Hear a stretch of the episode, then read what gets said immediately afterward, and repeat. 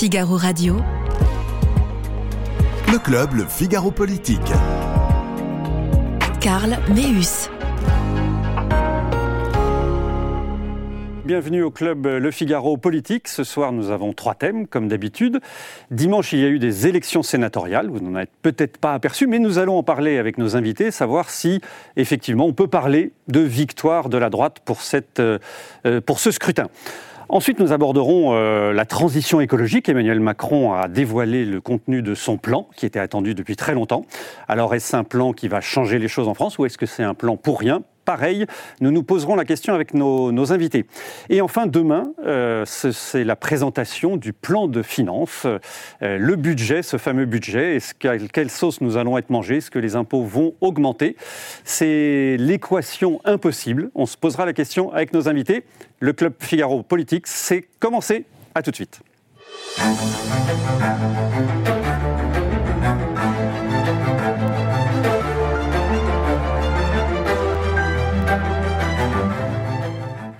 Et avec moi pour en parler, j'accueille Véronique Reilsoult. Vous êtes euh, présidente fondatrice de Backbone Consultant et vous avez écrit euh, récemment un livre sur euh, l'ultime pouvoir, la face cachée presque des, réseaux sociaux aux éditions du CERF. Également avec moi Claudia Cohen, journaliste au Figaro, économie. Paul Lobaché, qui nous a rejoint, qui a rejoint le Figaro début septembre et qui est journaliste politique au Figaro. Et faut-il vous présenter? Oui, quand même. Guillaume Tabar, mais tout le monde vous connaît, rédacteur en chef et éditorialiste euh, au Figaro. Alors, je vous propose de commencer par le premier sujet, évidemment, les élections sénatoriales.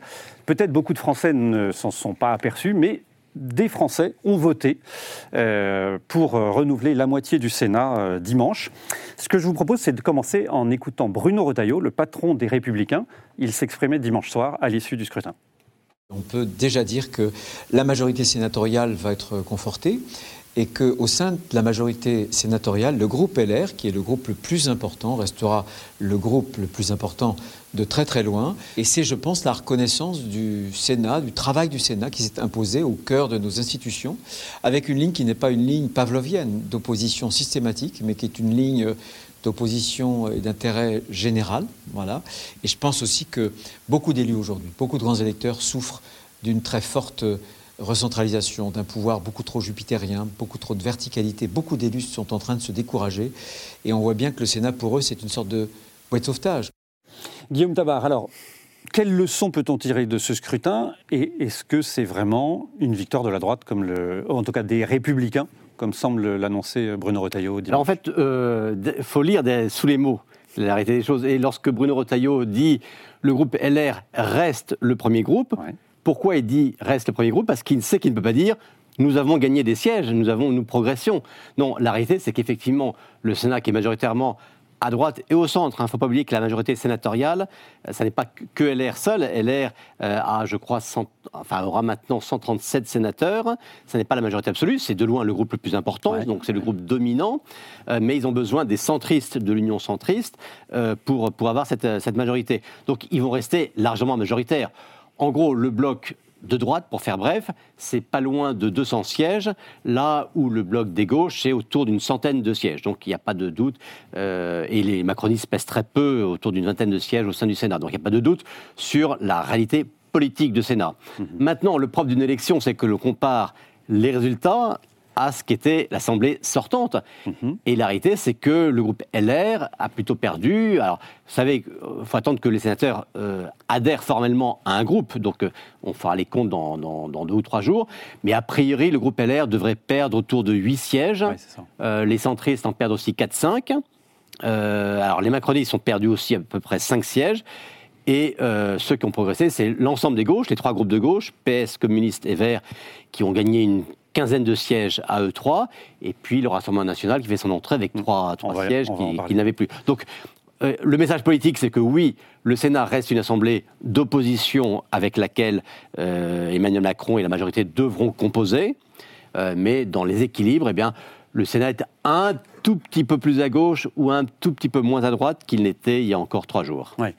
Et quelle leçon Emmanuel Macron peut, peut tirer de ce scrutin? On a eu l'impression qu'il cherchait un peu à, à, ne pas en parler. Euh, je ne veux pas dire qu'évidemment son intervention de dimanche était faite pour occulter euh, les élections sénatoriales, mais on a vraiment l'impression que ça ne le dérangeait pas si on n'en parlait pas.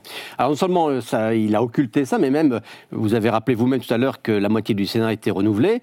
il faudrait faire une petite fiche d'instruction civique au président de la République, qui lorsqu'il en a parlé dans son émission, il a dit, ah ben, il faut n'oublions pas que ce soir, il y a un tiers du Sénat qui, est, renouvelé. Autrefois, c'est vrai que le Sénat était renouvelé par tiers lorsque les sénateurs avaient un mandat de 9 ans. Mais ça fait maintenant à peu près 15 ans qu'ils ont un mandat de 6 ans. On a beau avoir un président jeune. Bah voilà, c'est que justement, c'était. c'est ça. Bon. c'est qu'un détail, mais je pense que détail malgré tout révélateur d'une petite méconnaissance quand même d'un de, de, rouage institutionnel.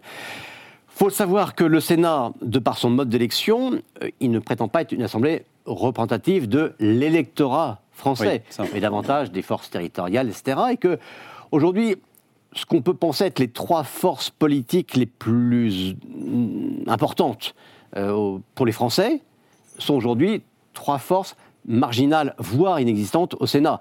Les macronistes, c'est 20 sièges de sénateurs, c'est quasiment rien, alors que c'est quand même le parti présidentiel. Le Rassemblement national fait son entrée avec trois sièges de sénateurs, mais pour un parti qui fait autour de 25%, dont la, la patronne est second tour de la présidentielle. Euh, moi, ce qu'on peut dire, c'est que sa place au Sénat n'est pas proportionnel à son poids dans le pays. Et puis, troisième force politique, hein, c'est la, la, France insoumise. Mélenchon a quand même fait près de 20% à la présidentielle. Euh, à l'Assemblée, c'est quand même lui qui a le groupe de gauche le plus important. Et à l'arrivée, il fait zéro siège au Sénat. Par sa faute aussi, vous savez, il y a eu tout débat sur l'union de la gauche ou pas. En gros, les macronistes sont, euh, enfin les mélenchonistes, pardon, euh, ont torpillé d'une certaine manière l'union de la gauche, où les autres partis ont voulu construire leur union à eux sans les mélenchonistes. Oui. Résultat, LFI, c'est zéro siège. On va y venir euh, dans, un deuxième temps, parce qu'effectivement, voilà, c'est un peu compliqué peut-être pour la représentativité. Euh, Guillaume Tabar le disait, donc trois sénateurs LR, euh, RN, c'est pas la première fois, il y en avait déjà eu, mais là il s'est passé quelque chose. Qu'est-ce qu'on peut tirer comme euh, enseignement de, ces, trois nouveaux euh, Premier enseignement, c'est que le RN a été surpris aussi par des résultats. Il ne s'attendait pas à avoir autant de votes des grands électeurs, à peu près autour de 5000 votes, alors qu'il y a euh, en 2017, sur la même série de sénateurs euh, qu'on devait, renouveler, euh, c'était autour de 1900 grands électeurs qui avaient décidé de voter pour des candidats et des têtes de liste et des listes RN. Donc à l'époque, Front National d'ailleurs. Il y a une surprise réelle dans l'élection d'un sénateur, c'est en Seine-et-Marne, proche de Paris un candidat pas très connu, bon, qui est quand même un peu implanté dans, euh, localement, mais pas non plus énormément, très jeune. D'ailleurs, les trois sénateurs sont assez jeunes, hein, ils ont moins de 40 ans. Euh, sont plutôt d'ailleurs des sénateurs euh, qui sont sociales, pas vraiment historiques du front, identitaires. Donc il y a eu cette surprise en Seine-et-Marne où les stratèges RN ne s'y attendaient pas. Moins grande surprise, c'est le Pas-de-Calais mine de rien, où là, il s'attendait quand même à avoir un sénateur élu, avec, euh, grâce aux mairies euh, des Nains-Beaumont, de Bruy-la-Bussière et euh, du travail de, local. Et le Nord, où le Nord, quand même, c'est mine de rien toujours un peu compliqué pour le RN, parce que ce sont des, grands bastions de ville, ce sont des centres urbains très forts, où la progression frontiste est parfois un peu compliquée. Mais ce qui a vraiment interloqué l'état-major frontiste et Marine Le Pen, c'est le nombre de grands électeurs partout, sur tous les territoires et tous les départements qui étaient concernés par ces élections, qui a considérablement augmenté.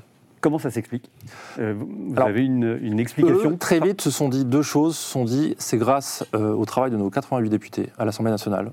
Parce que ces électeurs-là sont des électeurs un peu particuliers, sont des électeurs qui sont peut-être plus informés politiquement de ce qui se passe au sein des institutions de la République.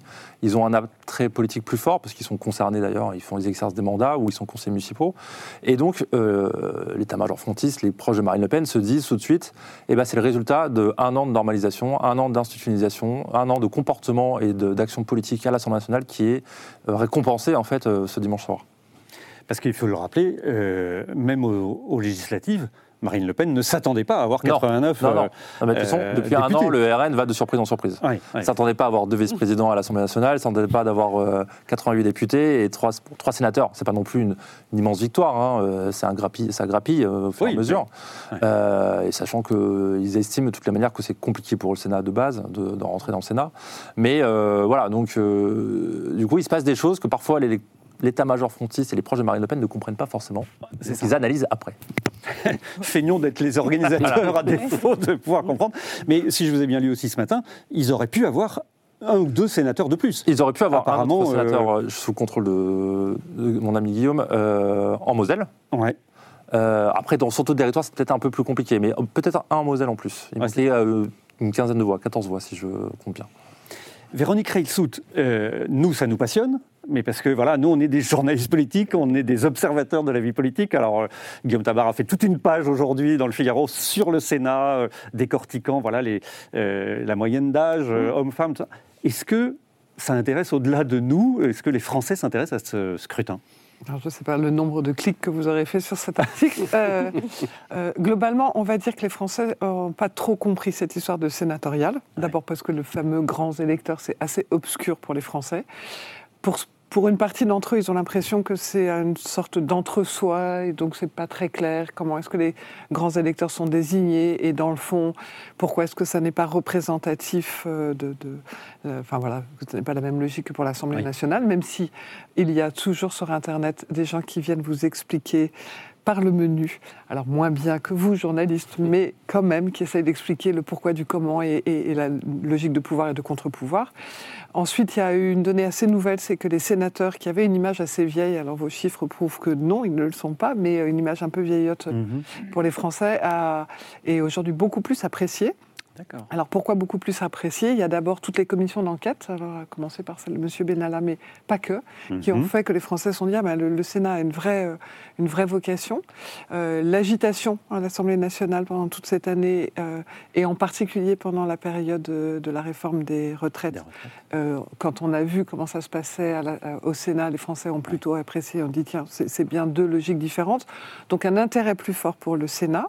Euh, mais euh, les sénatoriales elles-mêmes, même s'il y avait 80 euh, 000 messages, qui n'est pas ridicule, mais c'est pas énorme sur les réseaux sociaux sur, sur toute cette période, globalement, ça n'a pas changé grand-chose. Et on va dire que les trois choses qu'ils avaient retenues le plus important, le premier, c'est si quelqu'un peut un jour nous expliquer ce que sont ces grands électeurs et comment on fait pour être grand électeur, ce serait chouette.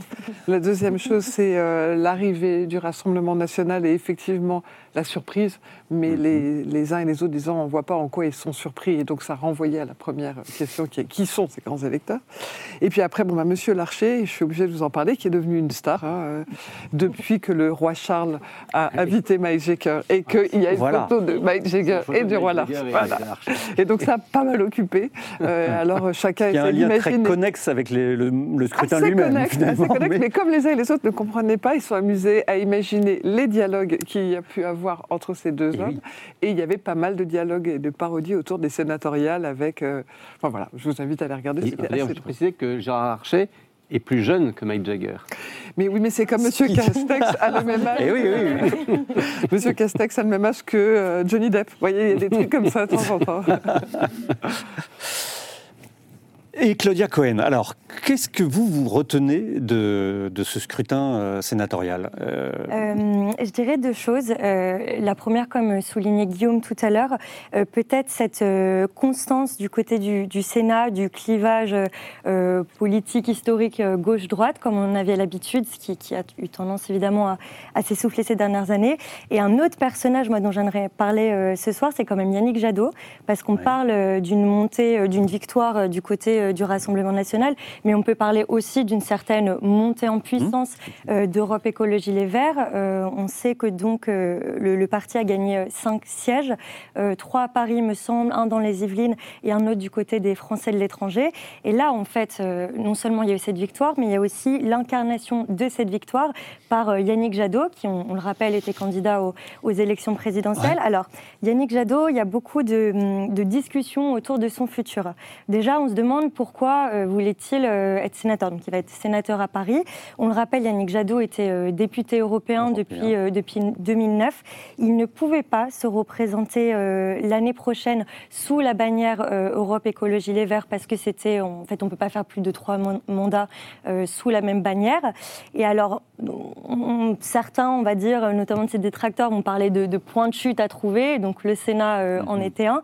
Il y en a d'autres qui vont plutôt reporter les, les rumeurs qu'on peut lire et qu'on peut voir ces derniers mois sur est-ce qu'il espère pas un jour euh, ravir la mairie de Paris, euh, notamment à Hidalgo euh, pour, pour 2026, ce qu'il qu'il nie pour le moment. Mais ce qu'on peut voir quand même, c'est que il a une certaine expérience beaucoup plus importante que d'autres sénateurs des institutions européennes et que ce soit sur les enjeux écologiques, mais également sur les enjeux technologiques, qui, je pense, a, a participé à démocratiser la fonction du, du Sénat, parce que sur le Sénat, dans les commissions d'enquête, il y a aussi la commission d'enquête sur TikTok, qu'on peut, qu'on peut nommer des sujets euh, qui sont concernants pour les jeunes. On mhm. commence un, peu voilà, bon, à entendre parler des sénateurs.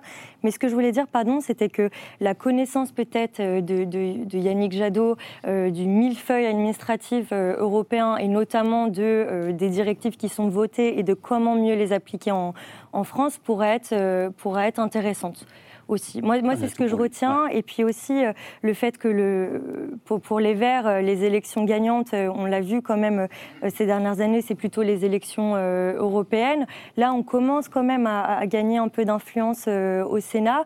Donc il y a une, dynamique voilà, qui, hmm. se dessine. Au fond, c'est la conséquence des élections municipales où, en gagnant dans les, certaines métropoles, ils ont gagné un nombre de conseillers municipaux. Je dis ça pour les téléspectateurs qui, comme vos internautes ne savaient pas comment ça fonctionne, voilà, qui sont ces grands électeurs. Oui, euh, c'est intéressant euh, qu'on parle de Yannick Jadot parce que, euh, si je me souviens bien, il s'était engagé au moment de l'élection, dans la campagne pour les élections européennes, à aller jusqu'au bout de son mandat européen. Et fatalement, le fait d'être candidat au Sénat, bah, il va devoir euh, démissionner, alors, huit mois avant, neuf mois avant. Oui, oui mais, bon, non, Guillaume, ça va. Et ça, c'est un peu un, paradoxe de la part de, de, courants qui, qui, se revendiquent très européens disent voilà, nos solutions, elles sont européennes, euh, ça passe par. Euh, bon, euh, je pense bien sûr au Vert, je pense à, la République, enfin à la Renaissance, maintenant, disons, aux, macronistes qui disent le, ah, au Modem, bon, nous, nous croyons en l'Europe, etc. Bon, comme par hasard, lorsqu'il y a des scrutins ou lorsqu'il y a des enjeux, on a, on a du mal aujourd'hui à trouver une tête de liste pour les macronistes. Et toutes les grandes figures macronistes qui disent oui, vive l'Europe, etc. On dit bah, pourquoi vous n'allez pas. Ah bah non, moi j'ai quand même parlementé au Parlement ah, européen. Euh, ou moi je préfère jouer la présidentielle française. Voilà, bon, donc il y a, bon, et là, que, que, que, même un écologiste vert. Alors j'ai bien compris effectivement cette histoire, euh, cette règle interne hein, qu'ils ont, mm. qui, leur empêche de faire euh, plus de trois mandats. en fait, il aurait pu sous une autre bannière. Donc concrètement, il aurait pu juste se présenter d'une autre façon s'il voulait. et c'est vrai, vous, vous l'avez rappelé, dire, le, la vidéo a, beaucoup recirculé depuis dimanche soir, lors du débat des têtes de liste aux européennes de 2019. Euh, c'était Thomas Soto qui avait animé le débat et qui a demandé à tout le monde, voilà, si vous êtes élu député européen, est-ce que vous engagez à faire la totalité de votre mandat? Euh, à part François Asselineau, tous ont répondu oui. Et, même Yannick Jadot s'était même moqué de Asselineau qui ne voulait pas répondre oui. Bon, ben voilà, lui aussi, euh, il, préfère l'assurance de, enfin, il préfère l'assurance de, de, six années tranquilles au Sénat à Paris euh, que euh, qu'aller au bout de son, de son mandat. Bon, voilà, c'est. Il y en a un qui Agnès Evren aussi, parce que le, qui était pas il y a une, une autre députée européenne qui était, avait été élue sur la liste LR, Agnès Evren, qui elle aussi euh, a fait le choix de, rejoindre le Sénat. On peut imaginer aussi que c'est parce que les perspectives peut-être du score de LR en juin prochain lui laisser imaginer que voilà, les places allaient être plus compliquées. Bon, ça, c'est autre chose. oui, on a compris aussi des, des, Verts, en tout cas de, Yannick Jadot, qui incarne euh, les Verts, c'est que lui n'est absolument pas pour une alliance euh, des, gauches en vue euh, des européennes. Alors, il a dit une phrase assez intéressante qui était ce sera pas un, un terrain grandeur nature, les européennes, mais ce qui pourrait se passer au, présidentiel. Et lui rejette toute alliance possible avec euh, que ce soit LFI, que ce soit le Parti mhm. communiste. Donc c'est quand même une des figures fortes de, la gauche, quoi qu'on en dise, euh, qui euh, dès maintenant se, positionne un petit peu contre ce, qui ce qui espère une autre partie de la gauche. Et dernier élément, après on, on, passera à la transition écologique, mais je pense que c'est intéressant de souligner, certes les macronistes perdent des sièges, mais au sein de la majorité d'Emmanuel Macron, mm. euh, il y a un groupe qui tire bien son épingle du jeu, c'est le groupe Horizon d'Edouard Philippe. Alors qu'il ne s'appelle pas Horizon, vous savez. Qui là-bas ne s'appelle pas Horizon. c'est toujours compliqué, les groupes ne correspondent pas exactement euh, euh, aux, étiquettes des partisans, et donc les clivages ne sont pas forcément les mêmes qu'à l'Assemblée. Le groupe Union Centriste, c'est à la fois des centristes dits d'opposition, l'UDI pour faire bref, et des proches du Modem qui, eux, sont dans, la, majorité. Et le fameux groupe des indépendants, le groupe LIRT, mm. qui est présidé par un ancien ministre, un Claude Maluret, qui, se fait toujours remarquer par des discours très, très brillants et très combatifs en général, qui visent euh, Jean-Luc Mélenchon, euh, effectivement, rassemble beaucoup d'amis d'Édouard Philippe, mais euh, ça n'est pas que Horizon, et tout Horizon n'est pas là. Même, je crois qu'il y a même un sénateur qui est membre du parti Horizon, euh, mais que le groupe Renaissance, pour le coup, se dit ah non, il pourrait venir chez nous au Sénat. Donc vous voyez, c'est un peu troublé, mais c'est vrai que, voilà, si on regarde un peu dans, dans, dans, dans le jeu global des, des, groupes, le groupe estampillé macroniste recule un peu, là où le groupe où on l'en trouve, les proches d'Edouard Philippe, se renforce un peu. Bon, après, je ne suis pas sûr que ce soit décisif dans la bataille qui se décidera en Macronie sur celui qui sera désigné candidat, mais. Mm en politique, il n'y a jamais de petit profit. Exactement. en voilà. tout cas, les amis de Philippe se, plaisent à souligner ces, victoires, euh, ces victoires sénatoriales. Voilà, il fallait qu'on le souligne. Alors, est-ce que euh, le plan que Emmanuel Macron a dévoilé hier sera, lui, décisif? On, le saura dans plusieurs années, mais en tout cas, aujourd'hui, euh, on peut se poser la question de savoir qu'est-ce que l'écologie à la française? Je vous propose d'écouter Emmanuel Macron. Il était dimanche soir sur TF1 et France Télévisions. Il y a un chemin d'écologie à la française qui est une écologie de progrès. D'abord, je veux dire aux Françaises et aux Français, on a fait la moitié du chemin. On a fait la moitié du chemin qu'on avait à faire. Et on l'a fait parce que ces cinq dernières années, on a réduit nos émissions de CO2 deux fois plus qu'on l'avait fait les cinq années d'avant. Et donc, vous le voyez, d'ici à 2030, il nous faut faire l'autre moitié du chemin. Simplement, il faut aller deux fois plus vite. Alors Véronique Reilsoult, euh, cette euh, écologie à la française, euh, est-ce que les, internautes sont sensibles à ce discours du président de la République ou est-ce qu'ils sont inquiets en se disant écologie, ça rime avec économie et, même si c'est pas la bonne rime, c'est avec augmentation de taxes et d'impôts? Alors les Français, ils sont rangés dans plusieurs catégories, mais on va dire que globalement déjà, c'est un sujet qui les a un petit peu plus intéressés que les sénatoriales. Ce qui n'est pas très difficile, vu le niveau. Euh, pour vous donner une idée, on était plutôt aux alentours de 200 000 messages, donc euh, déjà plus, plus conséquent. Euh, si on regarde les gens qui s'expriment et qui n'expriment pas d'idées politiques spécifiquement, ils ont plutôt raillé la notion d'écologie à la française, ils ont plutôt raillé la notion du moitié du chemin en disant pas mal, moitié du chemin, mais c'était quoi le chemin? Et on avait un horizon qui était assez flou, donc euh, voilà. Hmm. Mais globalement, ils se réjouissent plutôt que ce sujet soit devenu un vrai sujet, en tout cas qu'il ait été abordé. Euh, après, euh, on s'aperçoit que si on commence à regarder dans les clivages et droite et gauche, il y a quelque chose qui est en train de monter, qui est ce qu'on appellerait du je m'en foutisme écologique. Versus le climato-sceptisme. C'est-à-dire qu'en fait, on ne trouve pas ça inintéressant. On ne trouve pas, on ne conteste pas le fait qu'il faut faire quelque chose, mais l'impression que, euh, en fait, euh, c'est un peu fatigant, qu'il y a d'autres. Euh, d'autres pays qui ne font pas les mêmes efforts que moi, à titre personnel, j'ai l'impression de faire déjà beaucoup et que dans le fond, la collectivité n'en fait pas tant que ça.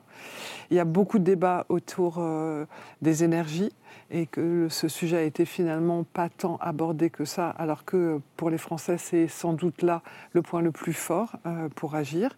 Sachant que l'écologie, quand on regarde les sujets de préoccupation des Français, le premier, c'est, on en parlera, les finances, le pouvoir d'achat et, et l'économie. Le deuxième, c'est la santé, qui est rarement abordée par les politiques, mais est un vrai sujet euh, de préoccupation. Et le troisième, c'est l'écologie même si derrière arrive assez rapidement l'éducation aussi, mais, mais l'écologie est un vrai sujet.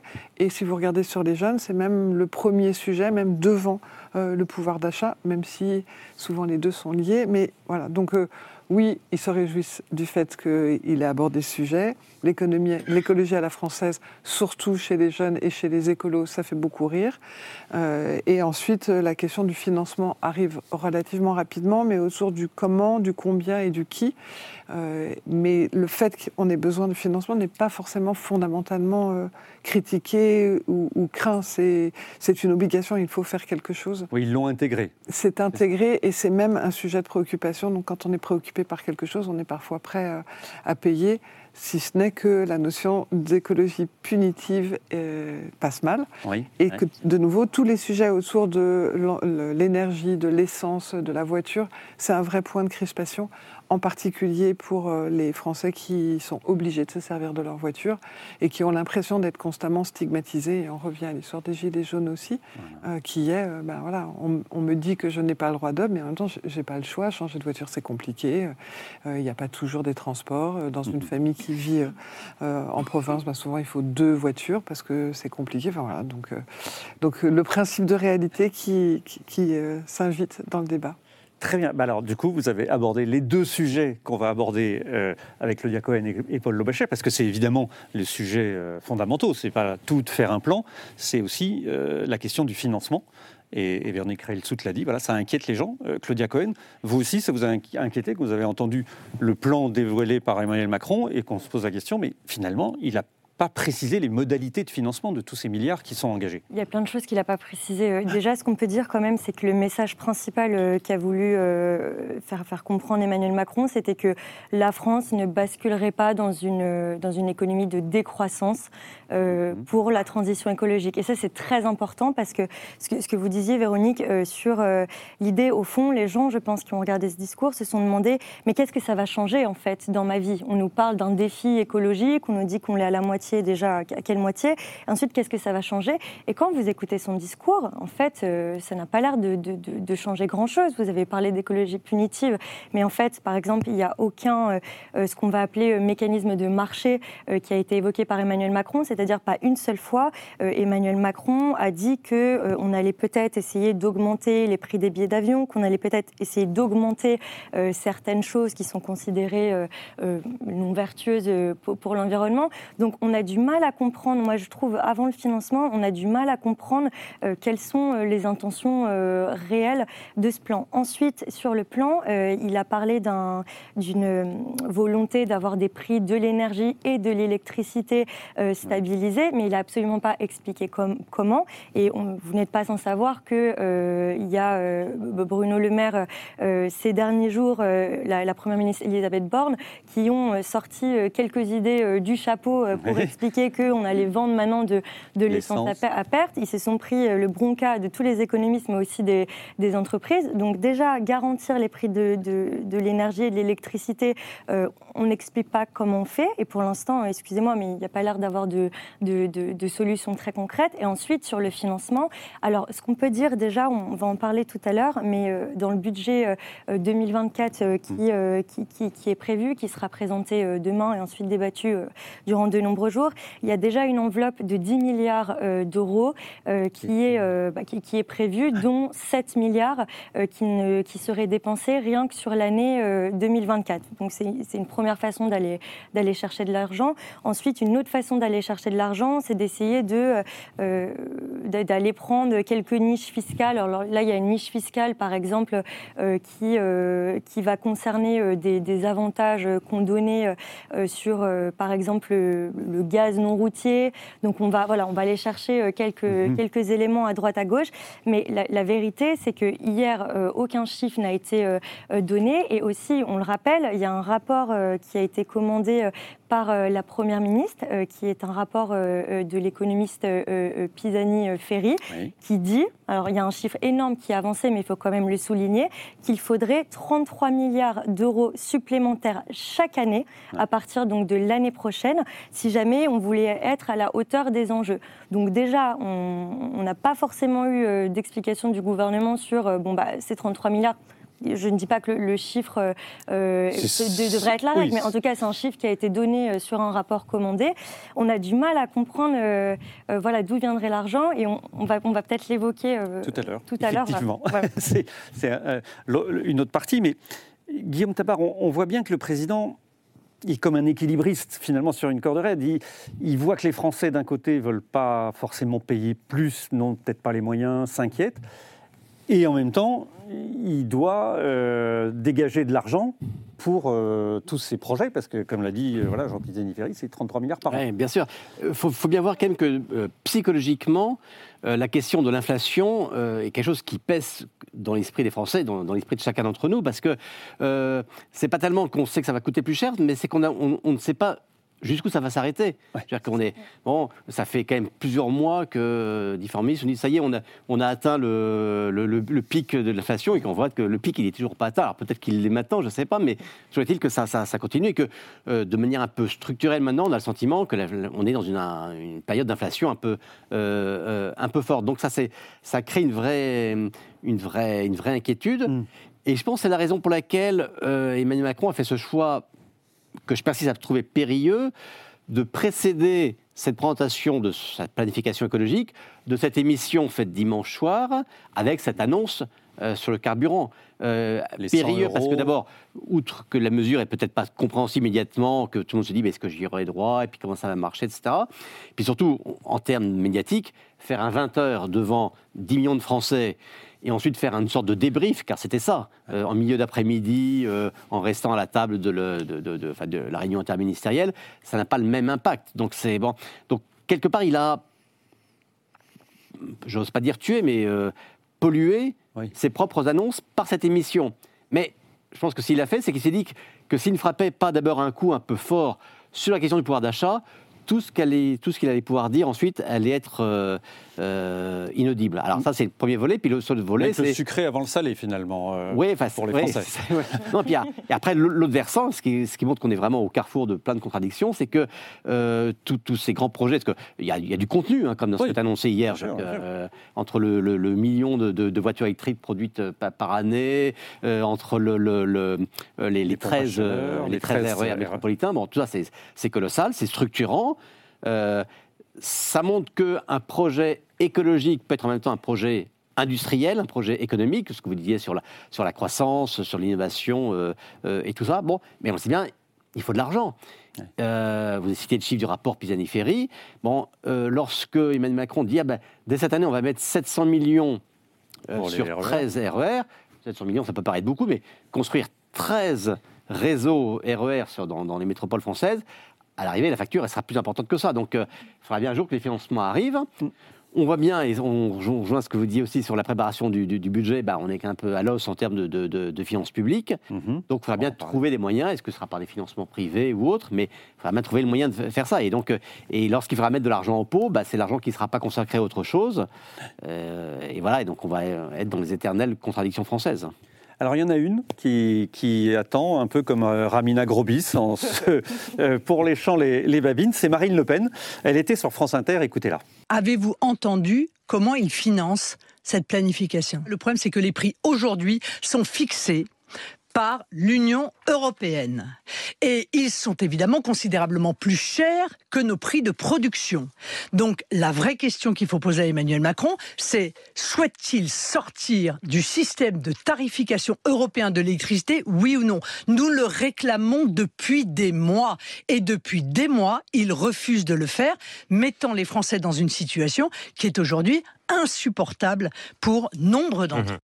Alors, les vraies questions qu'on va poser à Paul Lobaché, c'est simple, il y en a deux. est-ce que Marine Le Pen, est-ce que le RN, globalement, peut profiter d'un mécontentement qu'on sent chez les Français sur, voilà, euh, forcément les impôts vont augmenter, forcément il y a des contraintes, Euh, Véronique Reilsout l'évoquait, euh, j'ai ma voiture, on m'a en- encouragé à prendre une voiture diesel, et maintenant on me dit, ah bah non, elle pollue, c'est pas bien, il faut prendre une voiture électrique qui, qui coûte beaucoup plus cher. Et deux, euh, concrètement, c'est quoi la stratégie du RN vis-à-vis de l'écologie? Alors, il y a plusieurs choses. C'est très intéressant, en fait, cette séquence. Euh, L'intuition est de dire que oui, Marine Le Pen peut profiter euh, d'un mécontentement. Parce que c'est du parisianisme, c'est des décisions centralisées, il y a un peu de mépris social. Ceux qui ne peuvent pas, euh, qui peuvent ne pas prendre la voiture, ce sont des gens qui vivent en ville et qui gagnent beaucoup d'argent parce qu'ils peuvent faire d'autres choses. Et donc, et par contre, dans la campagne, dans les zones périphériques, il faut prendre sa voiture, il n'y a pas, a pas d'autre choix. Euh, Il y a des proches de Marine Le Pen qui reviennent un peu sur les élections euh, européennes de 2019. Il y a eu le mouvement des Gilets jaunes qui a beaucoup occupé la campagne. Et le résultat de Jordan Bardella, qui était tête de liste en 2019, était d'autour de 23%. Juste devant la, ligne de René- la liste de Renaissance menée par Nathalie Loiseau. Et pour des proches de Marine Le Pen, ce n'était pas assez. Ce n'était pas un score assez fort, alors qu'il y a eu, pendant des dizaines de week-ends et des centaines, des dizaines de semaines, des Français qui ont manifesté devant des ronds-points. Il y a eu des manifestations assez violentes aussi à Paris. Donc il y a eu un mécontentement qui s'est après transformé parfois en des mouvements un peu, un peu autres que l'origine, euh, mouvement d'origine, qui était euh, antifiscal. Euh, et donc ils se disent, mais est-ce qu'on a, raté un- a raté le coche? Donc euh, l'idée intuitif de dire que toute l'action sur la planification écologique et sur la transition, où il y a une réelle fracture géographique entre euh, ceux qui vivent en ville et dans les zones urbaines très denses et ceux qui vivent à la périphérie en réalité, va profiter à Marine Le Pen. Oui, mais il faut travailler dessus.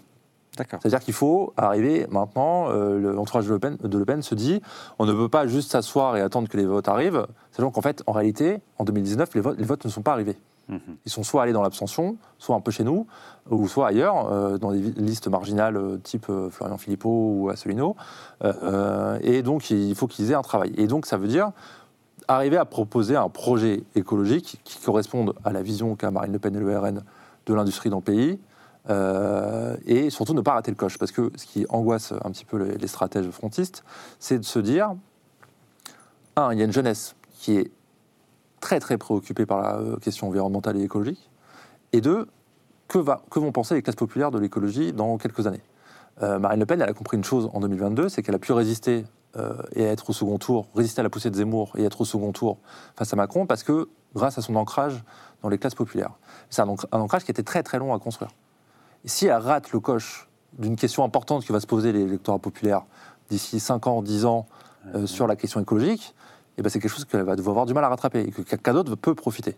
Euh, je ne sais pas qui, hein, mais pour l'instant c'est assez hypothétique. Mais voilà, c'est donc il y a une envie d'anticipation Il y a une réflexion stratégique a une réflexion autour de cette stratégique question. de se dire, il ne faut pas être anti-écolo parce que il y a une, une génération qui arrive qui l'est beaucoup plus que n'importe quelle autre génération et qui est en plus très critique par rapport à ses aînés sur l'inaction euh, environnementale. Euh, et c'est quelque chose qui est partagé de manière transpartisane. Euh, moi, je parlais avec un, euh, un proche de Bardella qui, euh, qui voit arriver dans les jeunes au RNJ, qui est donc la formation jeunesse du, du RN, des jeunes qui sont extrêmement politisés sur l'environnement et qui ne comprennent pas pourquoi Marine Le Pen ne dit rien là-dessus. Et pourquoi Jordan Bardella ne dit rien là-dessus. Il y a, et donc voilà, et donc les proches, ils se disent comment, qu'est-ce qu'on doit faire, qu'est-ce qu'on doit proposer? Alors ils ont un discours très structuré sur le nucléaire, mais c'est pas suffisant. Ils ont un discours de protection de la voiture, mais est-ce que c'est écolo? Mhm. C'est un peu compliqué. Et donc voilà, et donc là ils sont, il y a un réel chantier intellectuel, idéologique sur savoir quelle est la doctrine frontiste sur l'écologie. Ce qui est clair, c'est que on- c'est toujours intéressant de regarder ce que disaient les militants Ouais. et de les ranger. Et, et, euh, aucun militant n'associe le Rassemblement national à l'écologie. Mhm. Et les jeunes posent tout le temps des questions en disant le nucléaire, c'est dans le fond même plus euh, vraiment un sujet Mmh. D'environnement pour eux. Leur sujet, c'est par rapport aux animaux, aux animaux sauvages à la flore, le- les, les fameuses bassines, les méga bassines. Il y a eu plein de débats sur euh, les forums de patriotes. En fait, on voit bien qu'il y a une génération qui se pose des questions et ils sont, enfin, le Rassemblement national n'est pas, n'a pas, n'a pas pris position et ils sont un peu embêtés euh, en soi, sachant que les militants, par essence, quels qu'ils soient de quelque parti que ce soit, répètent toujours la réalité d'une parole qui a été validée et là, il n'y a pas de parole validée. Question évidemment un, peu difficile, mais on sait que le mouvement des Gilets jaunes a démarré sur euh, une augmentation de, l'essence carbone. liée à la taxe carbone, Mmh. qui a mis le feu aux poudres euh, justement dans cette France périphérique, avec des gens qui disaient je ne peux plus m'en sortir. Aujourd'hui, on a des prix de l'essence qui sont bien plus élevés qu'à l'époque. Est-ce que vous, on sent dans les réseaux ça, quelque chose de ce type de grogne qui pourrait euh, éclater C'est pas le même type de grogne, mais beaucoup d'inquiétudes, des questions sur la fameuse vente à perte. Vous disiez, les chefs d'entreprise, les Français trouvaient ça ridicule. Euh, ridicule d'abord parce qu'il y avait beaucoup de témoignages, entre autres sur Facebook, de gens qui disaient, bah, moi, mon petit, le petit, quand vous avez une voiture qui est assez ancienne, vous avez besoin de la faire réparer euh, sans partir à la concession. Et donc le petit garage euh, pas loin de chez vous qui vit avec un peu de l'essence euh, vendue à la pompe, bah, ça ne marche pas, il va fermer s'il est obligé de vendre à perte. Donc il y avait beaucoup, beaucoup de témoignages de soutien. Vendre sans marge, c'est déjà un peu mieux, mais globalement, il y a plein de gens euh, qui se posent la question des taxes, et ça, c'est quelque chose qui monte, sachant que pendant les Gilets jaunes, les Français ont découvert qu'avec l'essence, il y avait des taxes sur des taxes. Il y avait quand même beaucoup de choses qui avaient été décortiquées. 50% On prend, on prend l'essence. souvent, voilà, on prend souvent les Français pour des abrutis, je ne sais pas, mais en tout cas, ils sont quand même une capacité à partager des informations au-delà de ce qu'on peut imaginer. Donc là, il se pose beaucoup de questions sur les taxes flottantes et la réalité de... voilà. Donc ça, ça remonte, donc ça, rejoint le sujet dont on va parler de financement. Et de, mais ça, c'est une réalité.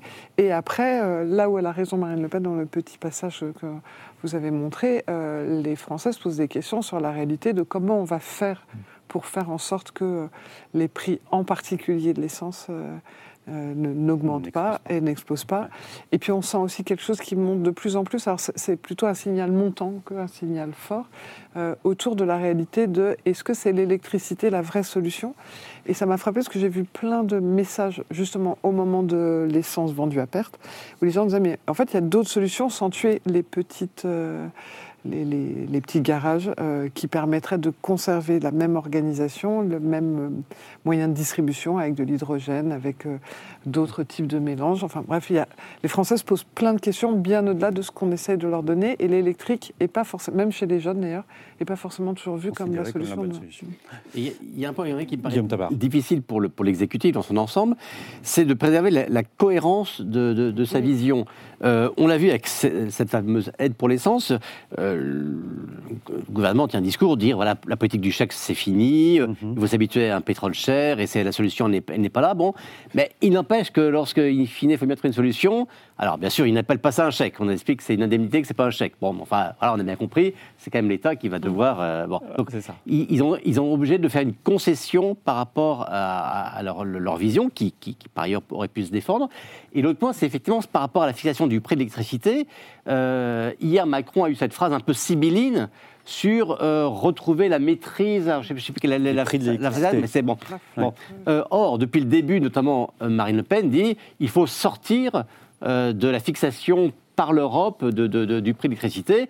Et depuis le début, euh, tout le gouvernement dit mais enfin, ils ne comprennent rien, c'est de la démagogie, c'est du populisme, euh, etc. Bon.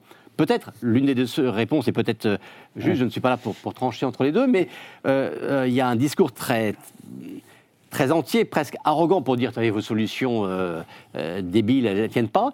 Et là, quand même, la phrase de Macron va quand même dans le sens de dire, bah oui, ce mécanisme fixé au niveau européen, il nous gêne un peu. faut qu'on trouve peut-être le moyen de, de le contourner, d'en sortir. Je, sais que, par exemple, je crois que c'est l'Espagne et le Portugal qu'on négocie avec la Commission avant. Une sortie, certes provisoire, certes négociée, mais quand même une sortie de ce mécanisme européen. Donc euh, c'est difficile de- d'en- de- de- de- d'envoyer au plot des partis en disant vous êtes que des populistes, alors qu'on voit bien que euh, le moment venu, il n'y aura peut-être pas d'autre On solution finit par y arriver. que, que- ça. d'arriver à ça. Quoi. Sur l'électricité, le, le débat est extrêmement com- compliqué parce qu'il faut rappeler qu'aujourd'hui, EDF appartient à 100% à, À l'État. français. Donc il y a cette volonté de dire à EDF, voilà, là, il y a, y y y une bataille en fait qui s'est engagée entre le ministère de l'économie et Luc Raymond, qui est, qui est le patron d'EDF, sur, euh, au début, il y avait cette idée d'un prix euh, plancher qui commence un peu à être abandonné. On essaye d'avoir un, un juste prix. euh, voilà, on essaie d'avoir un juste prix. Et pour autant, il faut quand même rappeler aussi que EDF est l'une euh, des entreprises les plus endettées d'Europe. Donc l'idée, c'est pas non plus de ruiner euh, EDF, qui par ailleurs doit investir euh, sur la transition écologique. Donc le, vous parliez de, de, de, subtilité, de contradictions énormes sur ces débats. Euh, Celui-là en est un. Et aussi la grande question sur EDF, c'est est-ce qu'on le considère toujours demain comme une entreprise française qui du coup a des impératifs économiques au niveau de sa dette et qui espère faire des marges, ou est-ce qu'on on assume à 100% qu'on a euh, en fait nationalisé euh, euh, l'entreprise, ce qui, ce qui n'est pas, euh, enfin si je ne me trompe pas, ce qui n'est pas dit à proprement parler. On parle de l'État qui est, de- est de- est devenu le, seul actionnaire, mais on ne parle pas de, De nationalisation. Donc, ces, ces débats aussi sont très, très intéressants. euh. Alors, je vous propose de garder la parole. Juste pour notre dernier thème, il nous reste euh, 10 minutes à peu près, parce que c'est le projet de loi de finances qui est présenté mercredi en Conseil des ministres. Juste avant de vous donner la parole, on écoute ce qu'en disait le ministre de l'économie, Bruno Le Maire. Euh, c'était le 24 septembre, et la réponse apportée par la députée écologiste Sandrine Rousseau, c'était hier, euh, tous les deux sur LCI. Je vous confirme que nous indexerons le barème de l'impôt sur le revenu sur l'inflation, c'est-à-dire de 4,8%. Concrètement, qu'est-ce que ça veut dire? Ça veut dire que tous ceux dont le salaire a augmenté en 2023, l'augmentation moyenne, elle est de 5%, ils ne paieront pas un euro de plus. Ça représente quasiment 6 milliards d'euros de banque à gagner pour le budget de l'État. Donc c'est un effort très important, mais un effort qui va au travail. Un effort euh, qui va à, à tous ceux qui euh, se lèvent le matin, qui travaillent. On est le troisième pays euh, au monde qui avons le plus de millionnaires et je suis désolée de le dire, mais oui, il faut augmenter les impôts. Et je le pose euh, avec fermeté. Oui, il faut augmenter les impôts des plus riches. Aujourd'hui, la richesse des plus riches s'envole. On ne peut pas rester dans euh, Vous mettez le cette... seuil à quel, à quel niveau? C'est quoi un Ah ben, euh, ça, c'est c'est démocratiquement à, à- à estimer. Mais enfin, euh, on sait aujourd'hui que le revenu euh, médian, il est à peu près à 2000 euros. Donc euh, voilà, euh, quand on est à deux fois le revenu médian, on commence déjà à être euh, parmi les plus riches. Et quand on est à 4 dix 000 fois, mois, mais quand on est quand on est dix fois à 10 fois le revenu médian, c'est-à-dire 20 000 euros, bah là il n'y a aucune raison de diminuer les impôts sur ces catégories-là. Alors, Claudia Cohen, à quelle sauce on va être mangé demain Dites-nous tout. Bon, la grande question, c'est est-ce que vos impôts seront augmentés euh, l'an prochain? On nous dit que non, mais à voir. Moi, j'ai deux choses à dire. La première étant que, euh, quand même, ces discussions autour du budget euh, 2024, donc qui s'entament demain, Mhm. euh, risquent d'être beaucoup plus difficiles d'un point de vue économique, mais aussi politique pour le gouvernement. Euh, en fait, là, on est sur un jeu d'équilibriste euh, qui n'a jamais été aussi important. Il y a une dette qui a dépassé récemment euh, le, le seuil euh, des, des 3 000 milliards d'euros. Il y a une charge de la dette qui s'alourdit aussi au, au fil que euh, bah, la BCE relève ses taux directeurs. Ça coûte énormément d'argent à, à l'État de traîner cette dette. Donc il y a euh, cette idée qu'il faut absolument faire des économies parce qu'on ne peut pas se permettre d'avoir une explosion encore plus importante de la dette. Et à côté, il faut quand même continuer à soutenir l'activité. Parce que qui dit soutenir l'activité dit soutenir la croissance. Et c'est par la croissance qu'on arrive à se désendetter. Donc il y a un cercle vicieux, vertueux, vous pouvez l'appeler comme vous voulez, euh, euh, selon les croyances, qui est là. Euh, aussi sur ce budget, c'est quand même, euh, on l'a brièvement évoqué tout à l'heure, mais c'est quand même le, le- le début, alors cette fois peut-être le vrai début, de la fin du, du quoi qu'il en coûte. Parmi les, les économies qui vont être faites, il y a euh, à peu près déjà 16 milliards d'économies, dont 10 euh, qui proviendraient de la fin progressive du bouclier qui était tarifaire sur l'énergie. Donc comme disait Guillaume tout à l'heure, on, on arrête de, signer des chèques aux gens, même si on, on le fait de façon un peu plus, un peu plus indirecte. Euh, et, euh, et- et voilà, donc il y a cette difficulté du budget, et il y a les oppositions euh, qui sont là et qui cherchent à, à- à trouver d'autres moyens de, de- de financement. On peut peut-être l'évoquer maintenant. Alors, mais, pas oui. que l'opposition, parce que j'imagine que vous faites Oui, allusion oui. au fameux rapport des députés Mattei et du député communiste. député de la majorité, oui. Et Mattei, voilà, il est au modem, il est membre de la majorité, et eux, leur idée, c'est de dire, bah, il n'y a qu'à taxer les riches. Je résume, mais c'est un peu ça. Bah, c'est non, c'est complètement ça. C'est même que, complètement ça. effectivement, ce qu'on nous dit, c'est qu'il n'y aura pas de hausse d'impôts. Euh, on nous l'a promis. D'abord, il faut quand même rappeler que le budget 2024 qui est prévu, il est sur des prévisions de croissance de 1,4% qui sont jugées extrêmement optimistes par les économistes. Mhm. Et donc la crainte, euh, je pense, de la part de certains citoyens, c'est que l'année prochaine, à mi-parcours, on se rend compte qu'on ne sera pas du tout à 1,4% et que donc notre budget est obsolète et que bon, bah, le levier fiscal, il est quand même là et facile à activer. Donc est-ce que vraiment on ne va pas l'actionner Euh, et, et- et là, donc il y a cette, euh, cette proposition euh, d'un des députés de la majorité qui est en fait un ce qu'on va appeler un ISF euh, vert, où on nous dit de toute façon, il faut, il faut trouver de l'argent. Euh, on va peut-être aller voir du côté euh, des 10% euh, des, des contribuables qui possèdent le, voilà, des, des plus riches. Et ça, c'est une idée qui, de toute façon, revient sur la table euh, euh, de- de- depuis des mois par les économistes, par des gens de la majorité, mais qui, je pense, en tout cas, euh, dans l'état actuel euh, Si je ne de, me trompe pas, Jean Pisani-Ferry proposait ça aussi. Hein, à, à- à- à la première ministre Elisabeth Ouais. Borne dès le mois Ma- de mai, en fait. Voilà, mais Emmanuel Macron l'avait balayé en disant on n'augmentera pas les impôts. C'est ça. est-ce que là, il y a plus de risques, j'allais dire, ou de chances que cette mesure-là euh, voit le jour À, ti- à titre personnel, je ne pense pas. Euh, je pense que si demain il y a un, un ISF vert, ce ne sera pas avant plusieurs années. Quand on sera peut-être, euh, enfin je veux dire, l'urgence écologique évidemment est visible, mais quand elle sera encore plus visible et que là on nous dira, euh, attendez, on a tout fait pour, mais bon là on n'a vraiment pas le choix. Je pense que ceux qui vont être sollicités quand même, ça va être du côté des entreprises. Je pense que pour l'instant le gouvernement ne, ne sera pas, ne, ne sera pas favorable à l'idée de taper au portefeuille même des, des- des plus aisés de notre pays, mais peut-être euh, arrivera à, à- à gratter un petit peu d'argent euh, du, du côté des entreprises. Alors Claudia Cohen l'a évoqué un peu, euh, il y a l'aspect économique, puis il y a, il y a l'aspect politique, puisqu'effectivement, après la présentation au Conseil des ministres, le budget va devant le Parlement, doit être voté. Comment ça va se passer? Euh, Guillaume Tabar Bien Il y a un risque Alors, toutes les façons, on appelle bien. La question, c'est est-ce que le budget sera in fine adopté? Voilà. Euh, Oui, Parce que la France aura un budget l'année prochaine. Parce que le, le- le- le- le gouvernement a les outils institutionnels qui, euh, euh, qui, qui lui permettent de faire voter les, les textes. Bon, tournons pas de peau. le- le- L'article, on le connaît, il est devenu très. L'article le plus connu de France de la Constitution au moment de la réforme des retraites, c'est le 49.3, et qui permet donc que le texte soit adopté, même s'il n'y a pas de majorité pour, dès lors qu'il n'y a pas de motion de censure euh, qui est votée euh, contre le gouvernement à ce moment-là. Euh, on le sait bien, par définition, le budget, c'est le texte politique par excellence. On a coutume de dire que qui vote le budget s'inscrit dans la majorité. Ce qui veut dire que même si le groupe LR ou pourquoi pas le groupe RN ou certains socialistes disaient à l'arrivée, bah oui, ce, ce budget finalement, il va dans le bon sens, il nous convient.